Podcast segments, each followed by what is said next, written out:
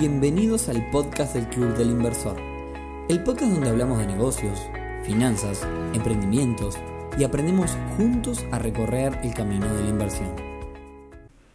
Bienvenidos al episodio número 156 del podcast del Club del Inversor. Mi nombre no es Nicolás Rodríguez, mi nombre es Rodrigo Álvarez, soy cofundador junto con Nicolás del Club del Inversor y después de más de tres años de seguir al firme haciendo este podcast, Nicolás por fin le tocó, o por desgracia le tocó un momento, pasar un momento complicado en el cual no va a poder estar grabando el, el podcast, así que me delegó esa enorme y gran responsabilidad. Por lo pronto, Nico está bien, está con un temita de salud, entonces está incapacitado pero desde aquí le mandamos un abrazo enorme y estoy seguro que todos aquellos que estén escuchando este podcast le mandan eh, los mejores deseos para que tenga una pronta recuperación y pueda volver a estar con nosotros grabando el podcast. Así no lo tengo que hacer yo, que seguro es más divertido cuando lo hace él. Antes de comenzar, clubdelinversor.uy, la primera comunidad de inversores de Uruguay. Somos más de 900 socios que compartimos, que charlamos, que intercambiamos conocimiento con respecto a las inversiones, que antes de invertir un peso en algo podemos hablar con alguna otra persona que también lo haya hecho y así compartir experiencias y de alguna manera eliminar el riesgo que tiene el hecho de darle nuestro dinero a alguien para que ese dinero termine generando más dinero que al final del día es lo que estamos buscando. Así que si te interesa ser parte de una comunidad donde puedes hablar de dinero sin tapujos y donde se puede hablar perfectamente de cuáles son los mecanismos de inversión que más valen la pena en nuestro país, clubdelinversor.uy. Tengo que confesar que cuando Nico me pidió que hiciera el podcast lo sentí como una gran responsabilidad. Eh, además, no solo me dijo hacer el podcast, sino me dijo hacer el podcast y hablar de este tema. Y hoy justamente vamos a estar hablando de uno de los temas que me parece súper interesante, que es el perfil de riesgo. Cualquiera que haya abierto una cuenta en algún actor del sistema financiero, llámese corredor de bolsa o similar, le deben haber pedido que llene un formulario para determinar el perfil de riesgo, que es algo que hace el sistema financiero y en parte es porque los bancos centrales le demandan estos a los actores del sistema financiero, le demandan, le demandan que conozcan a su cliente y sepan cuál es el perfil de riesgo que su cliente puede asumir. En ese sentido, el formulario es medio estándar, en casi todos los países se hace esto de intentar determinar cuál es el perfil de, riesgo de, las personas del sistema financiero, pero tiene un problema. Y, el problema inherente es que el riesgo es un concepto subjetivo. Lo que para mí puede ser muy riesgoso, es probable que para alguien que tenga 20 años y nada que perder sea totalmente conservador. Entonces es complicado para de alguna manera medir la temperatura del riesgo. No es esto frío o caliente, que más o menos en términos de temperatura lo sabemos, pero con el riesgo es sumamente complicado objetivizarlo.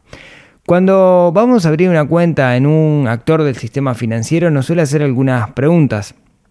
Entonces nos pregunta primero para determinar, para sacar un número, y vamos a ver que hay tres clasificaciones para esto, para sacar un número que nos diga dónde entramos, lo primero que nos pregunta es cuál es el horizonte temporal que tenemos para la inversión, si es un horizonte corto, mediano o largo. ¿Por qué? Bueno, porque cuando es corto, en teoría, eh, o mejor dicho, cuando es largo, en teoría, yo puedo recuperarme de distintas caídas, entonces eso me tira más puntos a poder tomar acciones más agresivas. Lo otro que me preguntan usualmente es cuál es el porcentaje de dinero con respecto al total de activos. En otras palabras, ¿te la vas a jugar toda o te vas a jugar solamente un pedacito que si lo perdés en realidad no te hace la diferencia? También te preguntan muchas veces cuál es el objetivo de la inversión, si es ganar plata, si es capitalizar, si es para el retiro, si es tener rentabilidad en este momento. Después también te preguntan, digamos, qué tan importantes son para nosotros esos dividendos que nos va a pagar, si es que nos va a pagar dividendo. Usualmente también nos hacen algunas preguntas con respecto a nuestro conocimiento del mercado financiero. ¿Sabes lo que es un ETF? ¿Operaste alguna vez? ¿Cuánto hace que estás operando? ¿Operaste con futuros? ¿Operaste con opciones? ¿Alguna vez trabajaste con opciones binarias? ¿Ya invertiste alguna vez? ¿Cuánto hace que estás invirtiendo? Intentan determinar cuál es nuestro grado de conocimiento para poder sugerirnos distintos elementos. Algunas otras preguntas que nos hacen, que nos hacen después es también qué tipo de instrumentos queremos invertir, si en renta fija, renta variable, bonos, ETF, títulos públicos, etcétera, etcétera. Con todo eso, te dan un puntaje. Y ese puntaje básicamente te saca en tres perfiles de riesgo. Y estos tres perfiles de riesgo son usados en todos lados. Perfil conservador, perfil moderado o perfil agresivo. ¿sí? El, conservador, y acá lo estoy leyendo en la página del Banco Central, dice el objetivo principal de este tipo de inversionista es la preservación del capitán y la obtención de ingresos estables. El inversionista conservador tiene una alta adversión al riesgo y suele aceptar únicamente eh, fluctuaciones moderadas en el valor de sus activos. En otras palabras, el que es conservador cuando ve bajar su portafolio se quiere matar porque no, no, no le gusta eso. El moderado, el objetivo principal de este tipo de inversionista es lograr un balance entre sus ingresos por rendimientos y la apreciación o aumento moderado de su capital resultante de las fluctuaciones en los precios de sus activos. El inversionista moderado tolera ciertos niveles derivados de los cambios en el precio de sus activos en el corto y mediano plazo, con el objetivo de obtener mejores resultados en el largo plazo. Y el agresivo, el que es más rock and roll, el objetivo principal de este tipo de inversionista es lograr la mayor apreciación o aumento de sus inversiones. El inversionista agresivo asume un amplio nivel de riesgo y tiene una alta tolerancia a los movimientos en el precio de sus activos. Por otra palabra, es alguien que le quiere dedicar más tiempo y está preparado para enfrentarse a un mundo de las inversiones que eventualmente se puede zarandear. ¿Cuál es el gran problema de esto a mi entender? Que esta calificación de moderado, de agresivo o de conservador es una calificación que es un estándar para el mundo del sistema financiero. Y si algo hemos aprendido nosotros gracias a este podcast es que en realidad el sistema financiero no es el único lugar donde se puede invertir. Sí es uno, sí es válido tener un perfil de riesgo ahí y es muy válido en el largo plazo, en particular para, para cosas como un plan de retiro, jugar con el sistema financiero es algo que ha funcionado durante muchos años y la perspectiva, a menos que seamos un poco alarmistas, es que va a seguir funcionando a lo largo del tiempo. Así que por ese lado está bueno que el sistema financiero tenga una clasificación y está bueno saber nosotros cuáles somos. Apuntes con respecto a esto. Si ustedes quieren saber cuáles son, cualquier broker busquen test de perfil de inversor en Google, le van a aparecer 800.000 cosas, hagan cualquiera, son todas más o menos por el estilo. Ahora, ¿cuál es el problema que decía? Bueno, hemos aprendido nosotros en este podcast que en realidad la inversión puede tener dos patas. Hay un componente del sistema financiero, pensado en el largo plazo, pensado en la plusvalía, en el que se, genere un capital lo suficientemente grande para que me sostenga en el momento de mi retiro. Está buenazo eso y, lo aplaudimos. Y para ahí, digamos, lo que tenemos que hacer es aprender a invertir en el largo plazo en, bolsa y, y ahí jugamos con ETF y ese tipo de cosas usualmente para disminuir el riesgo, en particular el riesgo de la volatilidad, ¿no? Tirarle muchas cosas al mismo tiempo. Pero por otro lado, hemos aprendido, como decía, que existe otro mundo dentro de las inversiones que no necesariamente está ligado con el sistema financiero, sino que está más ligado con la economía real. Y cuando digo economía real no me refiero simplemente a tener un negocio, sino un montón de mecanismos que los vemos como mecanismos de inversión, pero que en realidad son mecanismos de economía real, donde hay un intermediario, usualmente no regulado, no existe un mercado secundario de esto. Estamos hablando de los cheques, el ganado, compra-venta de autos y las chiquicientos mil cosas que charlamos dos por tres en el Club del Inversor y que vemos en los distintos meetups. ¿Cuál es el problema? Que no siguen el mismo estándar de medición de riesgo. Entonces el riesgo pasa de ser algo que en el sistema financiero logramos objetivizar en función de unas preguntas, pasa a ser algo subjetivo con distintos instrumentos. Y ahí caemos en un conjunto de sesgos mentales brutales. Porque yo te puedo decir, bueno, tengo un portafolio moderado, porque mi perfil es muy moderado o conservador, pero sin embargo también invierto en ganado. Che, pero el ganado no es riesgoso. Bueno, y cuando responda si el ganado es riesgoso, no obedece a ningún algoritmo que mida ese riesgo. ¿A qué obedece? Y eso obedece a sensaciones. Obedece a que hablé con un conjunto de personas y esas personas me dijeron que venían con esta estrategia y con este, con este, por ejemplo, poner el ganado ejemplo, ¿no? Venían trabajando con este productor de ganado, este pool ganadero y les ha pagado desde entonces.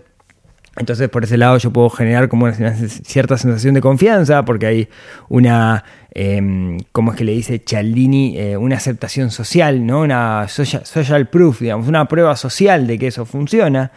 Por otro lado, Eh, la realidad también es que puedo tener el sesgo de la publicidad, ¿no? Y vos ves la publicidad de aquellos productores de ganado y te dicen el negocio que sacó adelante a nuestro país, ¿no? Eh, la vaca siempre engorda, la gente siempre tiene que comer. Pero son sensaciones. Y eso no nos permite medir bien el riesgo de ese negocio y si nosotros tenemos adversión a ese riesgo.